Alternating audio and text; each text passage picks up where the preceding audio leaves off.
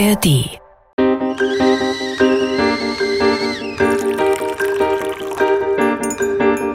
Tee mit Warum? Der Philosophie-Podcast von NDR Kultur. Und dann habe ich am Schluss ChatGPT noch gebeten, diese Entschuldigung in Form eines Deutsch-Punk-Songs zu formulieren, der sich dann ehrlich gesagt ganz gut las. Also der Refrain ist, ich bin ein Fehler, ich bin ein Idiot, ich habe dich verwirrt, ich habe dich verletzt, ich will, dass du mir verzeihst, ich will, dass du mir verzeihst. Mit Denise Mbay und Sebastian Friedrich. Die Frage heute. Künstliche Intelligenz. Wo bleibt die Moral? Den Tee habe heute leider ich gekocht und nicht irgendeine künstliche Intelligenz. Ich musste also den Wasserkocher, wir haben nicht so einen Kessel, wie ihr gerade gehört habt heute, sondern so einen Wasserkocher anschalten und schenkt mir jetzt schon mal ein und auch dir, Sebastian, herzlich willkommen zu einer neuen Folge Tee mit Warum. Hallo, danke schön. Ich kriege hier die Tasse mit Winnie Pooh. Ich Toll. nehme eine Tasse mit einer Kuh, das beruhigt. Ich freue mich auf äh, diese aufregende neue Reihe an Folgen, die wir vor uns haben. Und wir werden in den nächsten Folgen und auch heute über künstliche Intelligenz sprechen. Und heute wollen wir uns schwerpunktmäßig mit der Frage der Moral auseinandersetzen. KI, wo bleibt die Moral? Das ist unsere Leitfrage. Und äh, bevor wir aber anfangen, möchte ich mich nochmal bei euch bedanken und euch auch herzlich einladen, uns weiterhin E-Mails zu senden an folgende Adresse. Das ist t mit warum.ndr.de. Und gerade was das Thema künstliche Intelligenz angeht, da kommt bestimmt eine Menge auch von euch und wir freuen uns auf euren Input. Und ich möchte noch hinweisen auf die ARD Audiothek. Da könnt ihr diese Folge und auch alle bisherigen Folgen abhören. Und wir wollen uns insgesamt drei Folgen damit auseinandersetzen. In der nächsten Folge geht es um die Frage, ist die KI Werkzeug oder Feind? Was macht eigentlich menschliches Handeln aus? Was ist der Unterschied zwischen Mensch und Maschine? Und schließlich dann in der dritten Folge wollen wir uns mit der Frage des Preises eigentlich auseinandersetzen. Also KI, wie hoch ist der Preis und ähm, was hat es eigentlich mit den ganzen Daten auf sich? Und da geht es wahrscheinlich nicht um den Preis, wie, wie teuer so ein kleiner Roboter ist, oder? Nee. Ja, mal sehen. Ich hätte gern so einen übrigens. Was ist eigentlich für ein Roboter? Also so ein, ein Pflegeroboter wahrscheinlich noch nicht, oder? Äh, Genau, das ist ja auch schon künstliche Intelligenz. Künstliche Intelligenz soll uns ja im Grunde entlasten. Also das ist, glaube ich, eine Idee, weshalb die überhaupt entwickelt wird. Und wir alle haben einige Dinge zu Hause, eventuell, also ich jetzt nicht, äh, so ein Staubsaugerroboter oder wenn man einen großen Garten hat, so ein so ein, So ein Ra- Ra- Rasenmäher. Das ist die. das auch schon künstliche Intelligenz? Ist es, ähm, Also ich habe gestern ähm, gegoogelt und da hieß es ja, es sei auch einer. Hast du so einen Terminator im Schrank? Ähm, ja, das mit dem Terminator übrigens finde ich auch eine ganz interessante Sache, weil ich ich frage mich auch, ich bin ja Schauspielerin und, wie, und Filme ähm, kreieren Geschichten und auch Geschichten in unserem Kopf. Und vielleicht greife ich da jetzt schon zu weit, aber dieser Terminator, der ähm, hat ja auch unser Bild von äh, KI mit Sicherheit geprägt und vielleicht auch deshalb so ein bisschen die Angst oder das Unwohlsein mit dieser Entwicklung ja mit beeinflusst. Ähm, nee, ich habe keinen Terminator im Schrank. Ich habe aber gestern. Hast du schon dieses ChatGPT ausprobiert, diesen berühmten Chatbot, über den seit Monaten in den Feuilletons ungefähr jeden Tag 6000 Artikel geschrieben werden? Ja, aber erst gestern. Ich habe gestern das erste Mal äh, ChatGPT benutzt und habe ChatGPT gefragt über den Werdegang von einem sehr wichtigen Menschen, was äh, der die künstliche Intelligenz ähm, ja schon sehr früh beschrieben hat, den wir später auch noch mal kennenlernen werden, ob mir ChatGPT dafür so ein so eine Autobiografie schreiben kann. Konnte konnte das, ich habe es dann aber trotzdem doch noch selber gemacht.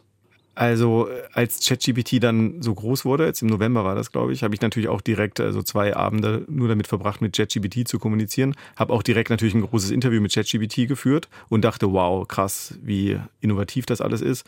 Und ähm, nach zwei Tagen habe ich ungefähr in jeder Zeitung so ein Interview gelesen und ähm, habe mich selbst dann doch sehr über mich selbst gewundert und gelangweilt.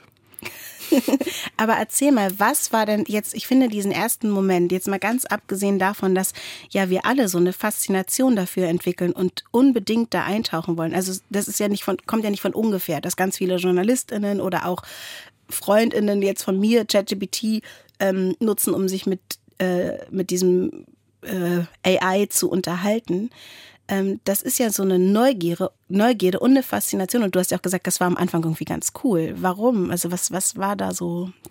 Ja, als allererstes äh, hatte ich einen ganz praktischen, also äh, oder als äh, oder nochmal grundsätzlich, ähm, wenn sowas kommt, bin ich erstmal eher neugierig. Also ich, gehöre eher nicht zur Fraktion, die dann so äh, erstmal denkt, ah, was kommt da auf uns zu? Ist das, oder die Probleme sieht, sondern ich denke erstmal, ah, eine technische Neuerung kann die mein Leben erleichtern. Und ich dachte eine ganz konkrete Erleichterung. Und zwar mhm. schreibe ich, äh, ich glaube, ich habe das schon mal erwähnt, nebenbei noch eine Doktorarbeit zu Ende. Ähm, und ich habe gelesen, relativ schnell als JetGPT kam, dass die Profs und die äh, Lehrerinnen und Lehrer an Schulen Angst vor JetGPT haben, dass bald die Hausarbeiten nur noch von JetGPT geschrieben werden könnten. Und dann dachte ich mir, ah, das könnte doch vielleicht eine gute Gelegenheit sein, meine Doktorarbeit mal ein bisschen voranzubringen und habe ChatGPT gefragt, ob, sie, ob ChatGPT vielleicht meine Doktorarbeit zu Ende schreiben könnte. Mhm, was sehr nett gewesen wäre. Es wäre wirklich sehr nett gewesen, aber leider hat das dann nicht geklappt, hat sich schnell herausgestellt. Also kam dann auch so eine Antwort, naja, so eine umfangreiche Arbeit kann ich jetzt hier nicht schreiben. Ähm, dann dachte ich aber, vielleicht, wenn ich die Arbeits- oder Aufträge in so kleinere Einheiten verpacke, dann könnte es vielleicht gehen und habe ChatGPT gebeten, mir die ähm, wichtigste Literatur zu meinem Thema herauszuarbeiten. Ähm, und zwar schreibe ich zu Gammler, Schauspielerdebatte in den 60er Jahren, muss ich jetzt hier gar nicht so vertiefen, aber so langhaarige Leute, die nichts gemacht haben und äh, andere haben sich darüber aufgeregt. Das ist so grob das Thema. Und dazu gibt es jetzt nicht besonders viel äh, wissenschaftliche Arbeiten, was ehrlich gesagt auch ganz gut ist, um dann eine Doktorarbeit nebenbei über Jahre hinweg zu schreiben, weil ich den Forschungsstand im Blick habe und er ist sehr, sagen wir mal so, er ist nicht so beweglich. Was ist dann passiert? Ja, also ich habe ChatGPT gefragt, was, hier, äh, was sind die drei wichtigsten Bücher und dann kamen direkt drei Bücher. Einschlägige Literatur, ähm, Die Gammler, eine subkulturelle Gruppierung der 60er Jahre. Anderer Titel, Gammler, Punker, Hipster, Jugendkulturen seit 1945. Dann noch der Titel Die Gammler, eine subkulturelle Bewegung der 60er Jahre. Und mein erster Gedanke war, Oha. Du brauchst deine Doktorarbeit gar nicht mehr zu schreiben, ja, weil die äh, Bücher gibt es schon? Oder? Genau, das dachte ich. Und das, der zweite Gedanke war, okay, dann habe ich äh, doch die letzten Jahre äh, fälschlicherweise angenommen, ähm, ich habe den Forschungsstand äh, begriffen und habe den Forschungsstand abgeschlossen. Habe also in also wirklich in Panik äh, gegoogelt nach diesen Büchern. Zumal auch ähm, die Autorennamen, die kamen mir auch irgendwie zumindest so bekannt vor.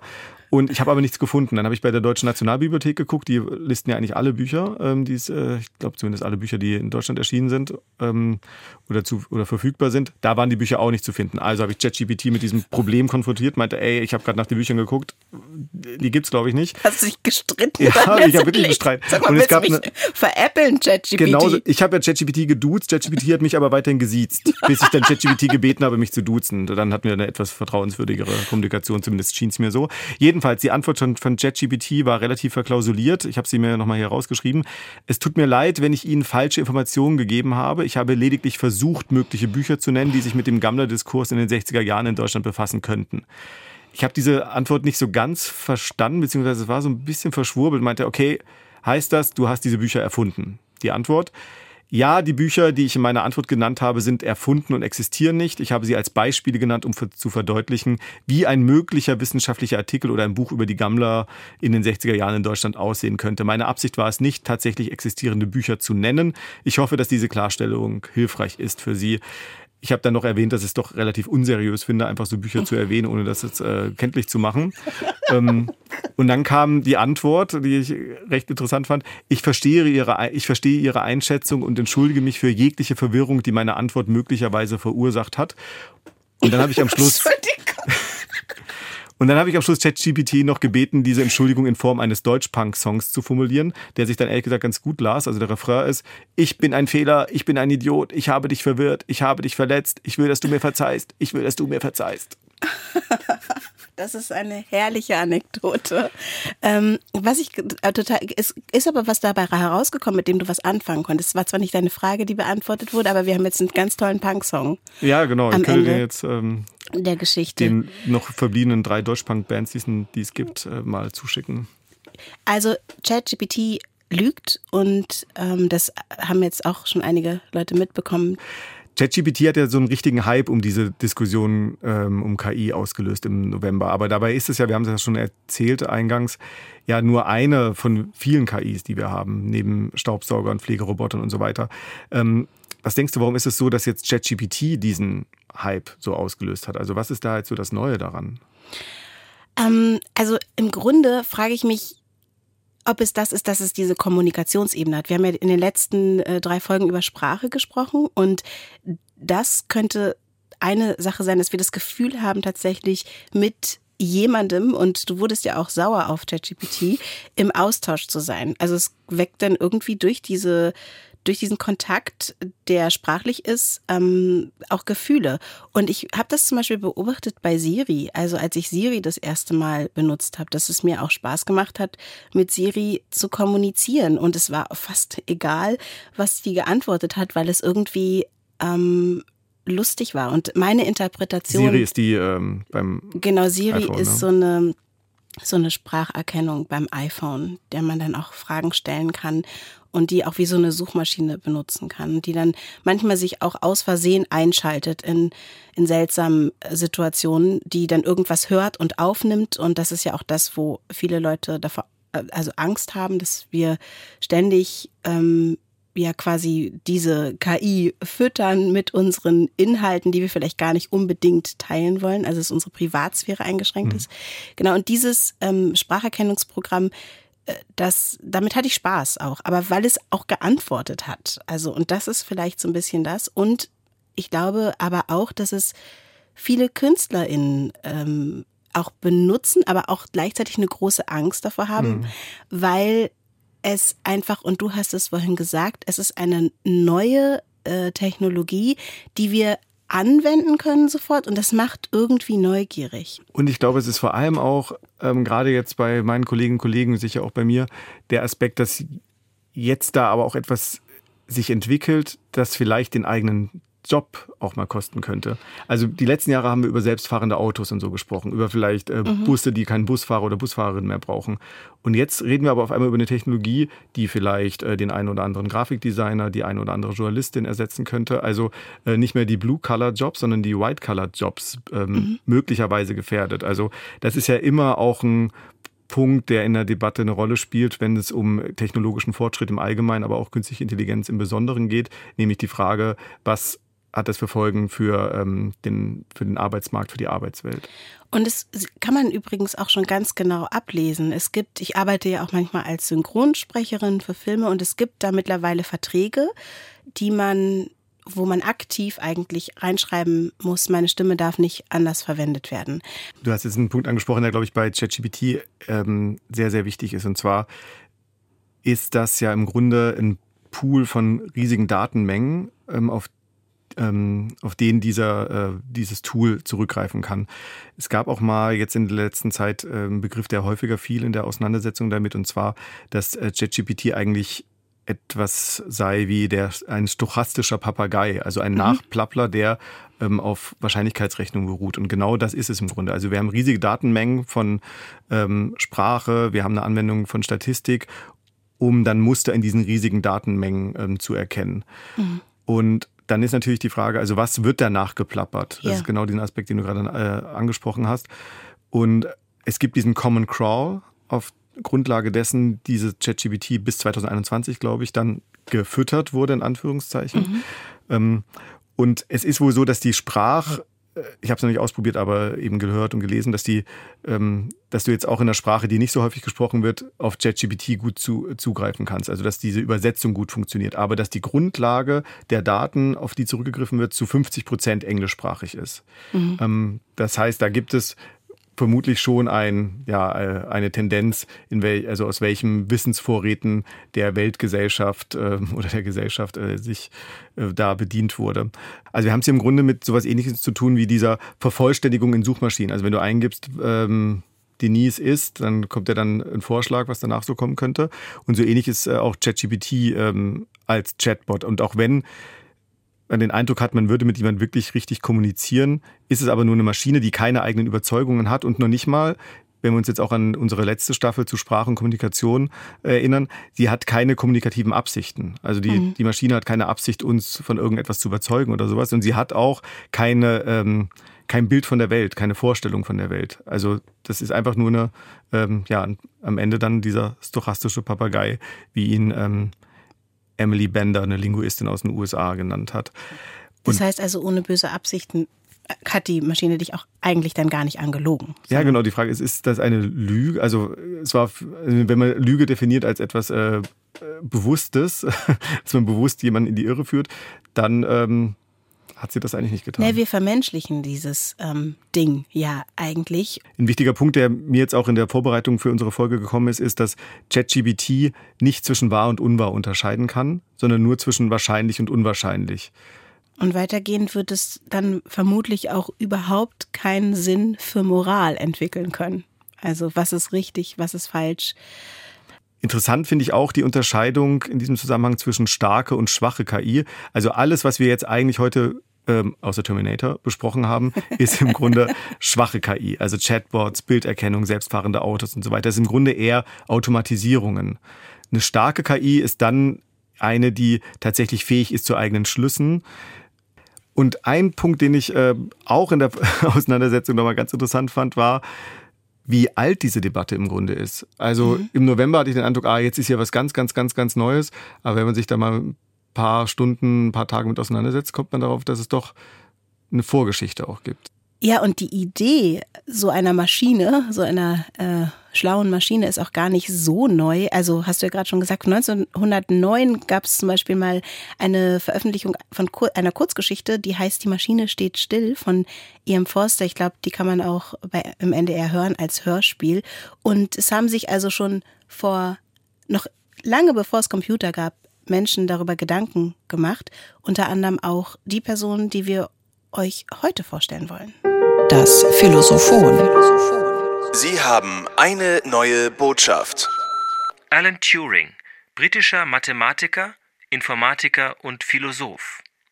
Wenn von einer Maschine erwartet wird, dass sie unfehlbar ist, kann sie nicht gleichzeitig intelligent sein.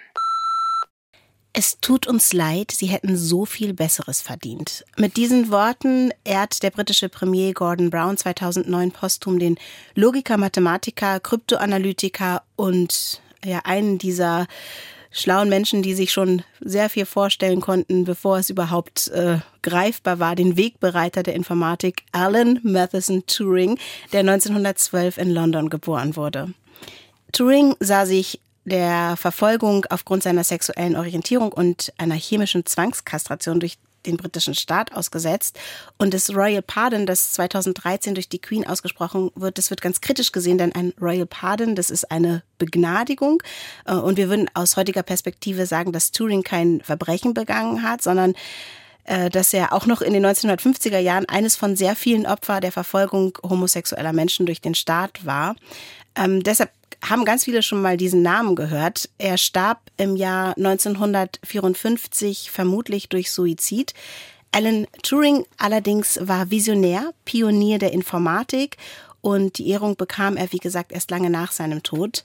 Visionär deshalb, weil er eigentlich schon Computer beschrieben hat, so wie ich es eben gesagt habe, bevor es diese gab und er arbeitete für die britische Code- und Chiffrenschule Bletchley Park, ist heute übrigens ein Computermuseum, befasste sich im Zweiten Weltkrieg erfolgreich mit der Entzifferung des deutschen Nachrichtenverkehrs und dort knackte Turing Codes der Enigma, dieser Verschlüsselungsmaschine der deutschen Wehrmacht und ja, trug so im Grunde auch zum Sieg der Alliierten bei. Und heute ist Turing vor allem für seine Arbeit zu künstlicher Intelligenz und Computertechnik bekannt. Turing entwickelte die Idee der Turing-Maschine. Das ist eine universelle Maschine, ähm, quasi das theoretische Konzept eines Computers. Und er schlug einen Test zum Nachweis künstlicher Intelligenz vor, den Turing-Test. Und seit den 90ern wird der durchgeführt. Es werden per Chat eine KI und ein Mensch befragt und irgendwann verfranst sich dann die KI, so wie das bei dir mit ChatGPT vielleicht auch passiert ist, mit einer irre irrelevanten oder unpassenden Aussage. Und im Grunde machen wir diesen Test, den kennen wir vielleicht äh, ganz häufig, wenn wir von unserem Computer gefragt werden, ob wir ein Mensch sind und dann so Aufgaben lösen müssen, müssen, zum Beispiel eine Ampel anklicken müssen oder so. Und das wird dann Capture-Verfahren genannt. Es leitet seinen Namen vom Turing-Test ab. Completely Automated Public Turing Test to tell computers and humans apart.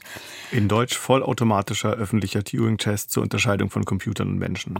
Und noch was ganz random, was ich gerne noch erzählen würde, ist, neben Turings Leiche lag ein angebissener Apfel, der eventuell mit Cyankali vergiftet war. Ich sage jetzt mal meine Assoziation, die übrigens falsch ist. Meine Assoziation war dann gleich, ah, deshalb haben so viele Computer so einen abgebissenen Apfel hinten drauf. Aber es stimmt nicht. Also Apple hatte andere Ideen bei dem Logo. Aber es ist eine wahrscheinliche Antwort, aber eine falsche. Genau. In den 50er, 60er und 70er hast du in ganz vielen Staaten auch, also ähm, war jetzt Zeit des sogenannten Kalten Krieges, aber auf beiden Seiten äh, der Lager einen richtigen Hype um ja, Kybernetik nannte man es damals mhm. und ähm, so Vorläufer von künstlicher Intelligenz. Aber eben nicht nur ähm, in, in Ländern des real existierenden Sozialismus war das ein großes Thema, auch in den USA und auch in Europa. Ein wichtiges Modell ist hier ähm, ELISA. Das kommt ChatGPT tatsächlich relativ nah. Das ist ein ähm, Computer 1966, der natürliche Sprache verarbeitet hat. Er gilt als Meilenstein der KI. Und zwar hat ELISA das Gespräch mit einem Psychologen simuliert. Und im Grunde gab es da so eine Art Turing-Test. Mhm. Ähm, und zwar ähm, wurde geprüft, ob das Gegenüber merkt, dass es mit einer Maschine kommuniziert ja. ähm, oder ob es ein Mensch ist. Und viele haben da wohl angegeben, ah ja, das könnte wohl ein Mensch gewesen sein. Der Entwickler, ähm, auch eine sehr interessante Figur, ähm, Josef Weizenbaum, ein deutsch-US-amerikanischer Informatiker und dann auch später Gesellschaftskritiker, der hatte Eliza mitentwickelt und er war entsetzt über dieses Ergebnis. Er meinte, das kann nicht sein, dass hier eine Maschine jetzt schon ähm, so kommuniziert, dass Menschen denken, sie würden mit einem Menschen sprechen. Und er wurde dadurch zum, wie er es selbst auch genannt hat, Dissidenten der Technologie und zu einem ja auch relativ rabiaten äh, Technologiekritiker und Technologiegegner. Es gibt häufiger mal so Geschichten von Menschen, die sich dann mit dieser Technologie befassen und dann aber wirklich zu Gegnern werden, ähm, aus unterschiedlichen Gründen. Das sind dann wahrscheinlich immer moralische Aspekte auch. Und dieser Weizenbaum hat dann auch später noch ein großes Buch geschrieben, das ähm, bis heute auch viel zitiert wird. Und zwar trägt es den Titel Die Macht der Computer und die Ohnmacht der Vernunft. Und darin schreibt er etwa, wie immer intelligente Maschinen auch hergestellt werden können. Ich bleibe bei der Auffassung, dass bestimmte Denkakte ausschließlich dem Menschen vorbehalten sein sollten. Also er appelliert im Grunde trotz auch dieser radikalen Technologiekritik, die er darin formuliert, an eine ähm, ja eine gesellschaftliche Mäßigung im Grunde oder eine gesellschaftliche Regulierung der Maschinenintelligenz. Und dieses Zitat ist aus diesem Buch, das 1977 erschienen ist. Ja, und äh, diese Fragen, die werden ja auch weiter diskutiert ähm, vom Ethikrat. Äh, zum Beispiel ist da ein ganz wichtiges Zitat, äh, der Einsatz von KI muss menschliche Entfaltung erweitern und darf sie nicht vermindern. Äh, es passt eigentlich ganz gut zu dem Weizenbaum. Die KI darf den Menschen nicht ersetzen. Und dieses Zitat ist aus einer Stellungnahme, die nicht 1977 erschienen ist, sondern aktuell im ja, März genau. dieses Jahres. Was sagt die Philosophie? Aber ich glaube, es wäre auf jeden Fall an der Zeit, jetzt mal mit jemandem vom Ethikrat zu sprechen. Das ist eine sehr gute Idee.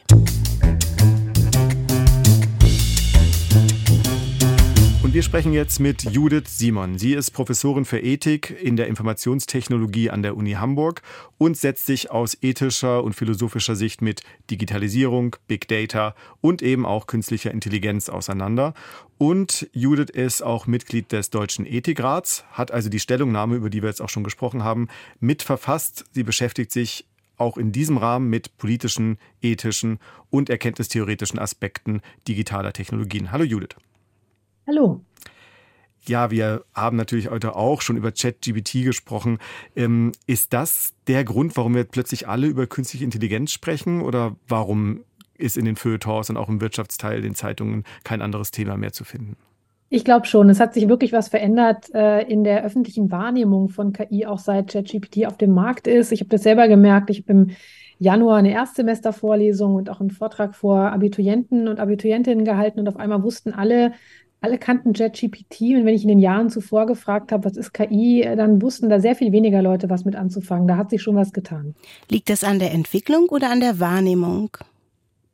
Es liegt, glaube ich, daran, dass ein Tool, das ähm, explizit, wo auch Leute daran denken, dass das KIs, KI ist, weil es eben so wirkt, als würde man, äh, als würden die Texte von Menschen produziert werden, von so vielen Leuten so einfach genutzt werden kann. Es ist ja so einfach wie eine Suchmaschine zu bedienen und produziert aber Texte, die irgendwie, wo man nicht mehr so genau sehen kann, ob die jetzt die Maschine geschrieben hat oder der Mensch. Und deswegen ist es sowas, was auch auf einmal den Anschein hat, dass es KI ist, obwohl natürlich die ähnliche Technologien auch in anderen Technologien, die wir nutzen, wie Suchmaschinen, Navigationssoftware und so weiter, auch eine Rolle spielen. Aber da denken wir nicht so an KI.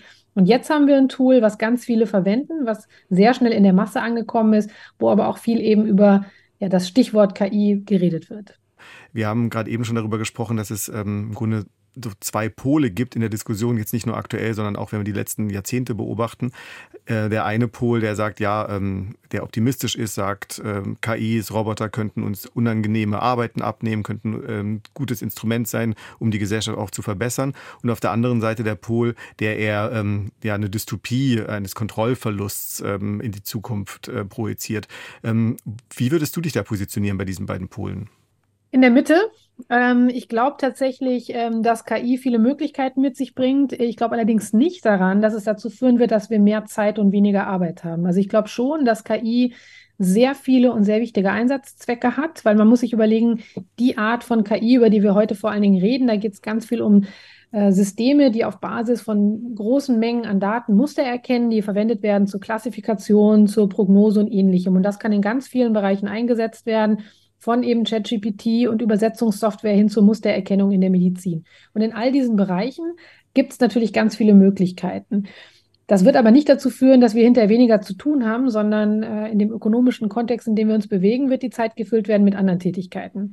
Ähm, auf der anderen Seite gibt es auch ganz viele Sorgen äh, und die müssen auch äh, berücksichtigt werden. Eine ganze Bandbreite von Sorgen rund um den Schutz der Privatsphäre und Überwachung, aber auch Diskriminierung ähm, und auch ja, die Arbeitsbedingungen von Leuten, die diese Software aufbereiten und so weiter und so fort. Wir hatten vorhin auch darüber gesprochen, dass es ja die Unterscheidung gibt zwischen ähm, starker KI und schwacher KI. Und äh, ich kann mich auch mal positionieren, ich bin eher ähm, gehöre eher zur Fraktion Optimismus, wenn es um technologischen Fortschritt geht. Aber eine Sache hat mich jetzt in der Vorbereitung doch auch stutzig gemacht, und zwar, als ich mich mit ähm, Alan Turing beschäftigt habe, der ja ähm, ein großer äh, Visionär auch dieser ganzen KI ist. Und bei ihm habe ich auch die Stelle gefunden, dass er geschrieben hat, dass die Maschinen irgendwann fähig sein werden, sich untereinander zu unterhalten, ihren, dadurch ihren Verstand zu schärfen und da es damit zu rechnen sei, dass Maschinen irgendwann die Macht übernehmen. Äh, das er aus einer positiven Perspektive betrachtet. Aber ähm, das klingt ja dann doch ein bisschen nach Terminator-Dystopie. Ist denn auszuschließen, dass es nicht auch irgendwann so eine starke KI gibt, die wir dann nicht mehr kontrollieren können? Das ist eine ziemlich ähm, heiße Debatte, die da geführt wird. Und da gehen meines Erachtens auch häufiger mal unterschiedliche Punkte durcheinander. Mhm. Ähm, da geht es ja um die Frage, in welcher Art und Weise, also bevor wir über die Weltherrschaft von Maschinen reden, mhm. geht es da oft auch erstmal um die Debatte, können Maschinen irgendwann sowas wie Verständnis haben? Das ist der erste Schritt. Können sie vielleicht irgend sowas wie Bewusstsein haben? Und ähm, da kann man sagen, die aktuellen Systeme haben das alle natürlich nicht. Ne? Das muss man, glaube ich, mal mhm. ganz klar sagen ob aus, ob Systeme irgendwann eine Form von Verständnis haben von Sprache beispielsweise, die über diese reine Statistik hinausgeht, die wir heute haben, das wäre der erste Schritt. Und ähm, ich habe immer den Eindruck, dass diese Diskussion so ein bisschen den Blick weglenkt von so aktuellen Gefahren von Systemen hin zu eine, so eine, so eine Zukunft, ähm, ja, und das ist nicht unbedingt immer positiv. Und da ist auch die Frage, was meinen wir mit Verständnis, was meinen wir mit Bewusstsein und wie definieren wir das? Und das ist eine Debatte, die eben zurückgeht, auch zur Definition ähm, vom Turing-Test und dazu der, zu der Art und Weise, wie der aufgesetzt wurde. Ähm, ich bin da immer ein bisschen skeptisch bei diesen Debatten. Was sind denn die aktuellen Gefahren dieser Systeme? Also das eine, wenn wir jetzt mal so allgemein von KI-Systemen reden und nicht unbedingt nur von ChatGPT, dann gibt es so eine ganze Reihe von Charakteristika von diesen Systemen, weil es eben datenbasierte Systeme sind. Insbesondere wenn die maschinelles Lernen verwenden, gibt es Sorgen darüber, dass die nicht nachvollziehbar sind, dass die nicht transparent sind. Auf der anderen Seite Probleme, dass bestimmte Formen von Diskriminierung und Ungleichheit, die in den Daten abgebildet sind, sich reproduzieren. Also beispielsweise, wenn wir Software verwenden, um Leuten zu Kredite, zu entscheiden, ob man Kredite gibt oder wer eingestellt wird auf Stellen oder eingeladen wird zum Jobinterview, dann reproduziert das oft ähm, ja Muster von Diskriminierung, die schon in der Welt existieren. Dann gibt es natürlich noch viele Fragen rund um den Schutz der Privatsphäre, in welcher Art und Weise die Daten missbraucht werden können zu Überwachungszwecken. Und das ist nur ein Teilbereich von all diesen Problemen. Und dann gibt es natürlich Anwendungssorgen, also gerade rund um ChatGPT gibt es natürlich die große Sorge, dass wir nicht mehr unterscheiden können, zwischen gefakten Inhalten, die bewusst irreführen und manipulieren, ähm, und welchen die reale Begebenheiten abbilden sollen. Hm. Siehst du hier auch die Entwickler von KI in der Verantwortung, dass es ähm, ja, äh, Grenzen auch der eigenen äh, Entwicklungsmöglichkeiten gibt? Ja, mit Sicherheit. Ich unterrichte ja in einem Fachbereich für Informatik und ähm, deswegen ist sozusagen dieses Reflektieren über die gesellschaftlichen Auswirkungen von Technologien einerseits und andererseits auch das darüber nachdenken, inwiefern die wirklich technischen Entscheidungen, die man trifft bei der Entwicklung von Software schon eine ethische Relevanz haben, total wichtig. Worauf sollten wir unbedingt achten bei der Entwicklung dieser Systeme? Ja, wir haben in der Stellungnahme vom Ethikrat ja gesagt, dass äh, so ein bisschen die, die, Daumenregel, wenn man so will, sein sollte, dass man gucken muss, dass man KI so einsetzt oder Aufgaben so an KI delegiert, dass es die menschlichen Möglichkeiten, Fähigkeiten äh, von allen Beteiligten erweitert und nicht vermindert. Und das klingt jetzt erstmal so ein bisschen sehr abstrakt. Man muss es natürlich anwenden auf den konkreten Fall. Aber ich glaube, es geht wirklich darum zu schauen, wie kann man KI so einsetzen, dass alle Beteiligten und alle Betroffenen ähm, davon profitieren. Und das heißt natürlich auf der einen Seite, dass man bestimmte Aspekte wie eben Diskriminierung oder Ungleichheit versuchen muss zu verhindern und zum anderen einfach auch darüber nachzudenken, in welchen Bereichen macht es Sinn, ähm, Aufgaben gut zu delegieren an Software, wo wollen wir vielleicht trotzdem menschliche Entscheidungen ähm, weiterhin haben. Ähm, und das kann man nicht im Allgemeinen machen, sondern muss oft sehr konkret hinschauen nach, ne, nach dem konkreten Fall. Danke, dass du dir die Zeit genommen hast. Judith Simon, Professorin für Ethik in der Informationstechnologie an der Uni Hamburg und Mitglied im Deutschen Ethikrat. Vielen Dank. Sehr gerne. Ich danke euch.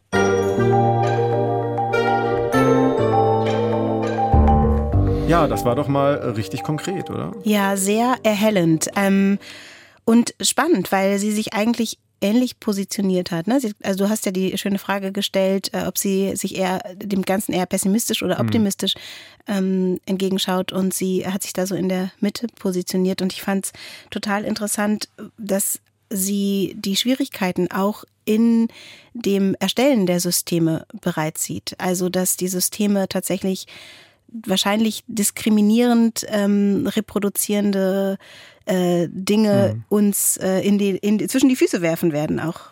Und ich fand, es war auch eine ganz ähm, ja, äh, angenehme und auch erhellende ähm, Erdung dieses ganzen Phänomens. Stimmt. Also diese, diesen Punkt zum Beispiel, den sie ja stark gemacht hat, äh, dass die Diskussion darüber, ob Maschinen die Weltherrschaft irgendwann übernehmen, also diese ganze Frage um die Möglichkeiten der starken KI, dass sie das ja äh, im Grunde, das hat sie als dystopische Untergangs, das, also als dystopische Untergangsszenarien bezeichnet.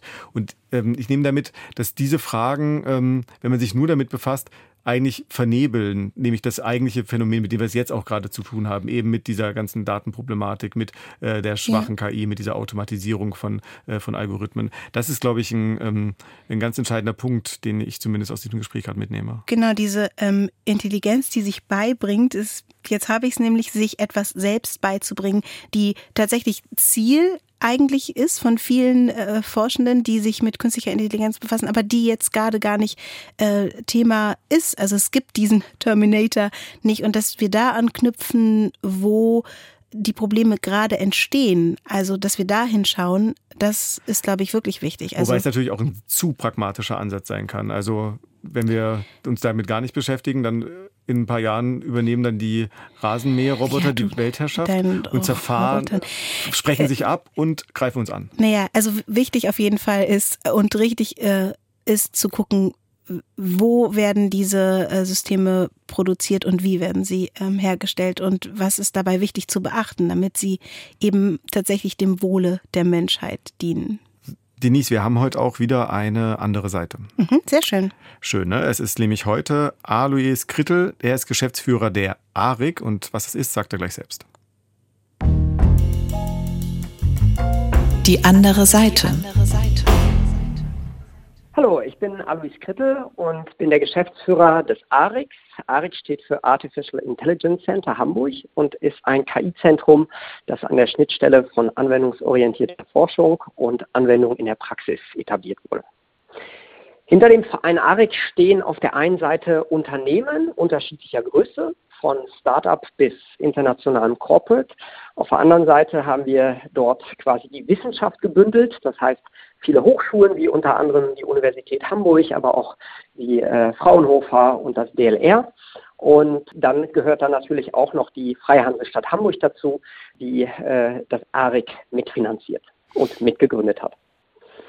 Also wir können die Sorgen, ich kann die Sorgen persönlich, äh, kann ich sehr gut nachvollziehen. Weil einfach gerade in der letzten Zeit und gerade auch natürlich viel in den Medien über dieses Thema KI gesprochen wird und weil wir nicht lange her wirklich auch signifikante Weiterentwicklung, auch aus der wissenschaftlichen Sicht ähm, von KI erfahren haben. Und äh, das äh, prasselt sozusagen jetzt auf die BürgerInnen äh, ein und führt natürlich auch dazu, dass es da gewisse Sorgen und Ängste gibt. Wenn man sich mal das Internet anschaut, auch da waren wir zu Beginn alle sehr skeptisch und inzwischen ist es einfach nicht mehr wegzudenken. Wir haben als Gesellschaft gelernt, damit umzugehen und es hat äh, nicht nur schlechte Seiten mit sich gebracht, die eine Technologie natürlich immer mit sich bringt, sondern natürlich auch viele gute Seiten. Also ich hinterfrage natürlich den KI-Einsatz in spezifischen Domänen sehr. Ähm, wir stehen als ARIC, als Artificial Intelligence Center, auch für das Thema der sogenannten Verantwortlichen, also Responsible AI ähm, und auch Trustworthy AI. Und äh, da setzen wir uns dafür ein, dass man äh, sozusagen mit Bedacht auch die Anwendungsfelder der KI wählt. Das heißt, dass man sich aber auch entscheiden kann, in bestimmte Bereiche entsprechend nicht reinzugehen und dort KI nicht zu verwenden. Das ist ganz wichtig. Und ähm, ich glaube, dass es, dass es immer ganz wichtig ist, bewusst zu sein, wie tief man beispielsweise auch in die Privatsphäre, in den Datenschutz und so weiter entsprechend äh, der BürgerInnen dann einsteigt und äh, was das da dafür bedeutet. Und da muss man natürlich abwägen, ähm, ob sozusagen dann ähm, äh, das gerechtfertigt ist, in bestimmten Bereichen überhaupt KI einzusetzen.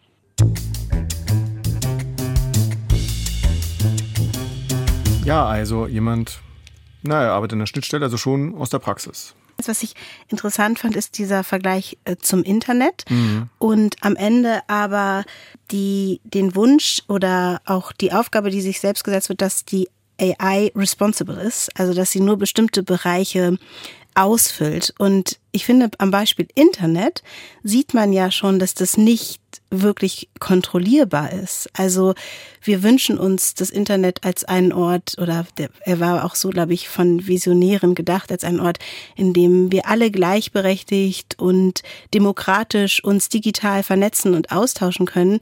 Äh, da passieren jetzt aber auch, wie eben auch in unserer äh, ja hier physischen Welt äh, Verbrechen und ähm, ja, wir haben es in, in der letzten Folge gehört, Hassrede und solche Dinge. Also es, es, ist, es bleibt nicht in den Rahmen, die gesteckt wurden. Und das, glaube ich, wird bei künstlicher Intelligenz genauso sein. Ist es ja jetzt auch schon. Ja, trotzdem gibt es ja immer Möglichkeiten. Also zum Beispiel an der Uni ähm, gibt es äh, an einigen Unis die Zivilklausel, die sagt, dass ähm, Forschung, zum Beispiel auch im Physikbereich, aber auch im Psychologiebereich, dass die nicht eingesetzt werden darf ähm, äh, in Bezug auf ähm, mögliche Kriege, also nicht für die Rüstungsforschung mhm. und so. Das sind so Kämpfe, die es seit langem gibt, gab auch oder gibt eigentlich auch so eine kleine Zivilklauselbewegung, die sich damit auseinandersetzt. Und klar, ähm, muss es immer wieder dann Leute geben, die auch dann darauf aufmerksam machen, hier, da findet aber zumindest vermittelt äh, eine Art Rüstungsforschung statt. Und so ähnlich wäre es ja auch denkbar, ich weiß nicht, wie das bei ARIC ist, aber ähm, wenn es Leute gibt, die sagen, sie finden es nicht sinnvoll, dass KI eingesetzt wird, beispielsweise für Drohnen, ähm, mhm. was, ja, was ja stattfindet, ähm, dann wäre das ja schon eine Möglichkeit, zumindest äh, eine offizielle Begrenzung ähm, einzuziehen. Ähm, Ob es einen absoluten Schutz davor gibt, das glaube ich nicht so, aber äh, trotzdem ja. gibt es ja die Möglichkeit der Regulation. Ja, und was ich glaube, was total wichtig ist, und das, deshalb mag ich auch deinen Ansatz, so sich das neugierig anzugucken, ist, dass wir eh nicht drum herum kommen, uns damit auseinanderzusetzen. Und dass, wenn wir Interesse dafür entwickeln, und äh, das entwickelt sich bei mir jetzt gerade so hier im Laufe unseres Gesprächs ein bisschen mehr, dann können wir auch dafür sorgen, dass sich diese Systeme, ähm, diese Algorithmen anders nähren und äh, vervollständigen. Und das finde ich äh, besonders wichtig, dass da dass wir da alle so ein bisschen beteiligt sind. Es ist natürlich unmöglich, das zu greifen. Dafür braucht man, glaube ich, einfach eine Ausbildung, eine jahrelange. Wir hatten vorhin äh, auch das äh, Gespräch darüber, dass wir beide jetzt keine Leuchten in Physik waren oder in Mathematik. Weiß ich nicht, wie es bei dir war. Hm, geht so. Ja, äh, und da ist natürlich dann der Zugang äh, schwierig. Aber auf jeden Fall denke ich, sollten wir uns zumindest, was unser, unser Leben miteinander angeht, uns das anschauen, wie wollen wir das benutzen. Und das ist ja auch die Frage, die sich der Ethik gerade stellt.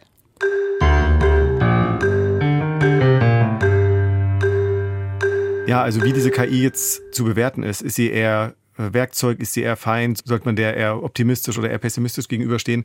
Das ist ja zum Glück eine Frage, die wir heute nicht endgültig beantworten müssen, sondern wir haben ja noch eine Folge zu dem Thema. Sogar noch zwei, aber in ja, der nächsten wollen wir, wir ja genau das erst, Thema Wir steigen gerade erst ein und pirschen uns heran.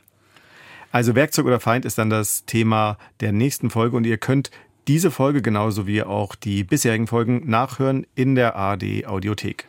Mich würde, glaube ich, jetzt mal wirklich interessieren, wie ihr, unsere ZuhörerInnen, dazu steht, zu künstlicher Intelligenz, ob ihr da eher aufgeschlossen seid und neugierig oder ob euch das auch Sorge bereitet und warum. Also falls ihr da Gedanken habt, dann teilt sie uns bitte mit unter t-mit-warum.ndr.de.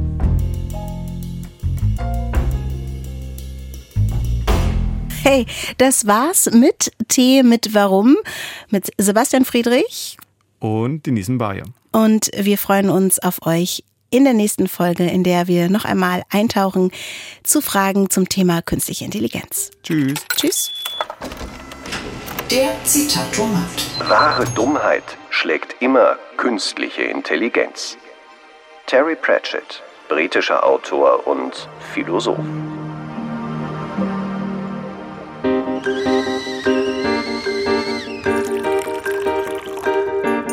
Das war Tee mit Warum?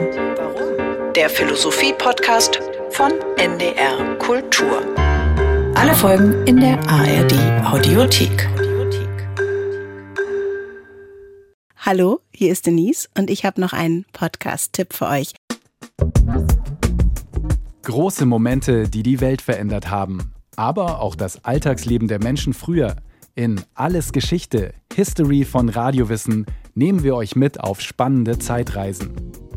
Wir erleben, wie das Gestern mit dem Heute zusammenhängt und vor allem erzählen wir einfach gute Geschichten.